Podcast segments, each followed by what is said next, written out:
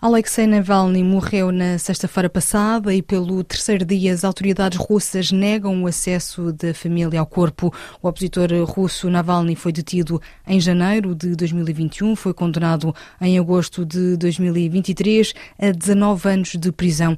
As causas da morte ainda são desconhecidas. Em linha temos Sandra Dias Fernandes, especialista da Rússia ligada à Universidade do Minha, quem pergunto, a notícia da morte de Navalny surpreendeu? Eu diria que morte de Navalny não foi propriamente uma surpresa, foi um choque. Mas a situação do opositor Alexei Navalny, que optou por fazer oposição não a partir do exílio, mas a partir do interior do sistema russo, e no caso significou prisão e maus tratamentos, de facto não iniciava que tivesse um final feliz.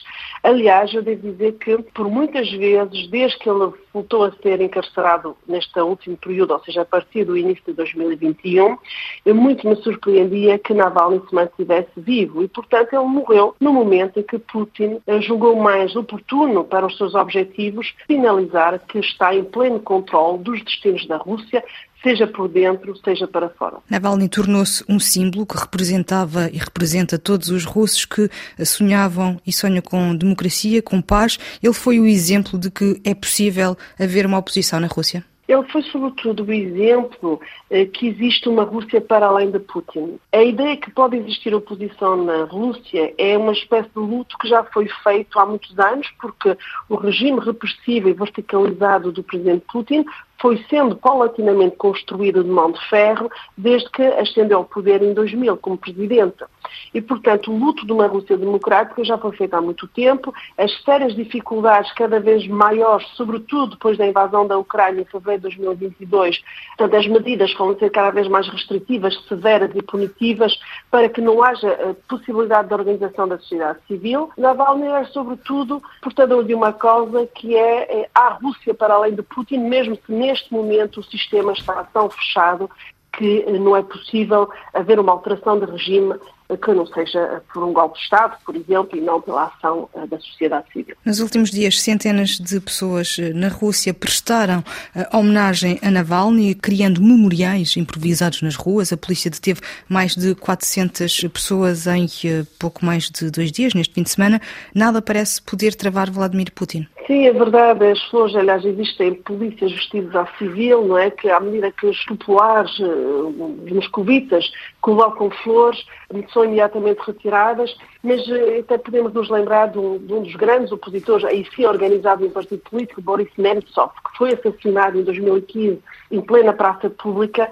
Ainda hoje há populares que colocam flores nesse mesmo local e, portanto, percebemos que há aqui uma grande emoção pela morte trágica e infeliz de um jovem, não é? Navalny tinha 47 anos e, portanto, há aqui de facto um sentimento popular, mas completamente abafado e as penas são muito severas, como nós, aliás, vemos, não é? pela primeira vez, a polícia uh, russa uh, emitiu um mandato contra um líder estrangeiro, no caso a primeira-ministra da Estónia. Isto vai tão longe quanto as autoridades russas considerarem que têm capacidade e devem imiscuir-se em países soberanos como a Estónia neste momento. Portanto, temos aqui um ambiente cada vez mais degradado e um, uma ameaça claramente feita pela Rússia sobre qualquer ideia de oposição àquilo que é considerada a sua verdade histórica. E aqui o caso Navalny insere nesta grande tendência do uh, autoritarismo russo. Na sexta-feira, Emmanuel Macron recebeu Vladimir Zelensky aqui em Paris. O chefe de Estado francês deu a entender que Vladimir Putin tinha medo de Navalny,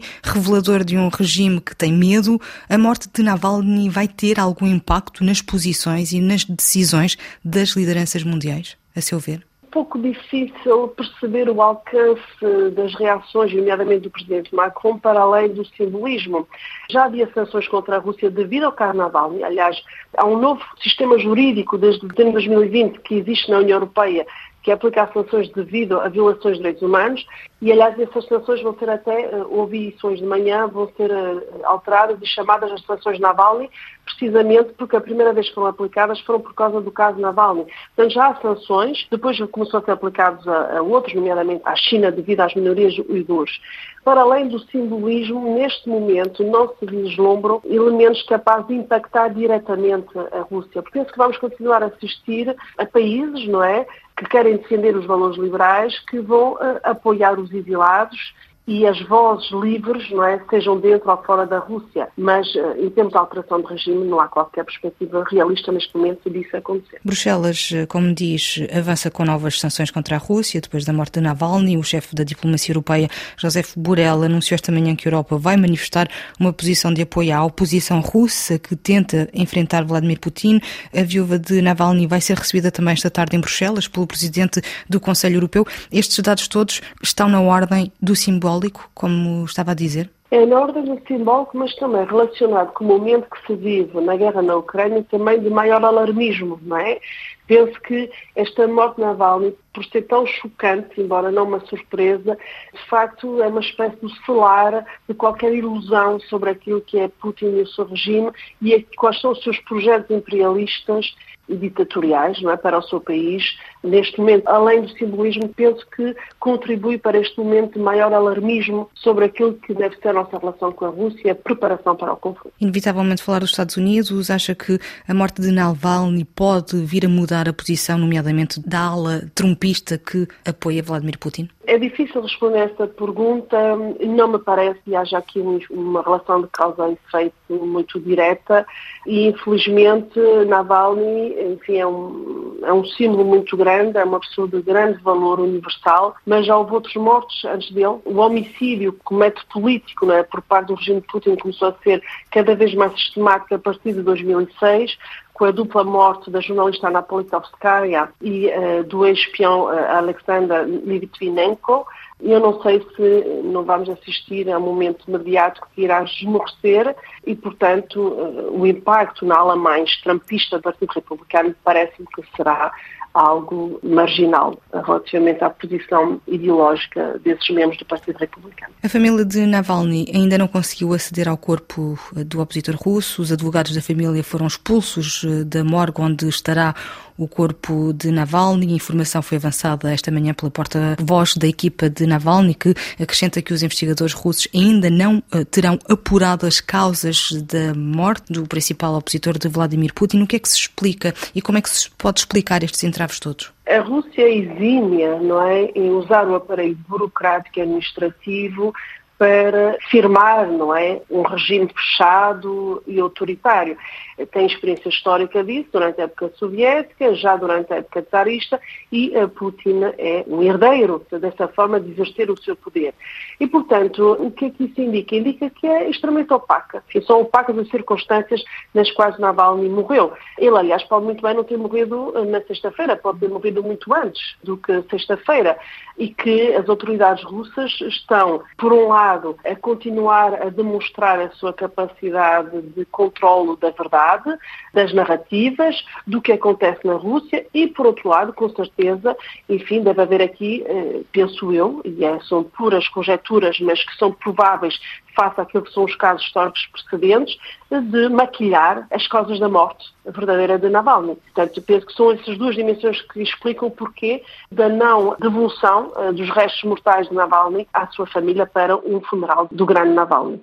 No próximo mês de março, a Rússia terá eleições presidenciais, eh, nas quais é possível que o presidente em exercício, Vladimir Putin, se mantenha no poder, que ocupa desde 2000, tanto como chefe do Kremlin como primeiro-ministro, e caso vença, completa um mandato de seis anos e estará 30 anos ao poder, o mais tempo do que qualquer outro líder russo ou soviético. Qual é a leitura que podemos fazer de ter eh, Vladimir Putin tantos anos à frente do poder e de, das direções do país? É uma leitura muito negativa se cruzarmos essa permanência no poder com aquilo que é o perfil pessoal e, e, os objetivos políticos internos e externos do Presidente.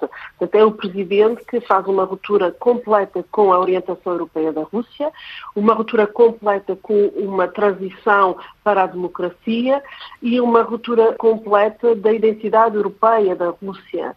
É uma leitura muito pouco positiva sobre aquilo que é o futuro do continente europeu e também a reorganização da balança de poder mundial, em que claramente não é, a China eh, está a assumir um papel hegemónico igual ou superior aos Estados Unidos da América. E, portanto, é uma leitura um, pouco positiva para aquilo que é o projeto de integração do continente europeu e de pacificação do continente. Portanto, o que se pode esperar caso Vladimir Putin se mantenha no poder é a manutenção do que tem acontecido nos últimos dois anos? eu diria, a degradação do que tem acontecido nos últimos dois anos, é? no sentido de, e aliás isto já está a, a, ser público através, nomeadamente, dos relatórios produzidos há dias pelos Estados Bálticos, é? pelas suas entidades oficiais, de uma perspectiva de, há 10 anos, haver um confronto direto entre os países da NATO e a própria Rússia. Sandra Dias Fernandes, especialista da Rússia ligada à Universidade do Minho, a nossa convidada desta segunda-feira.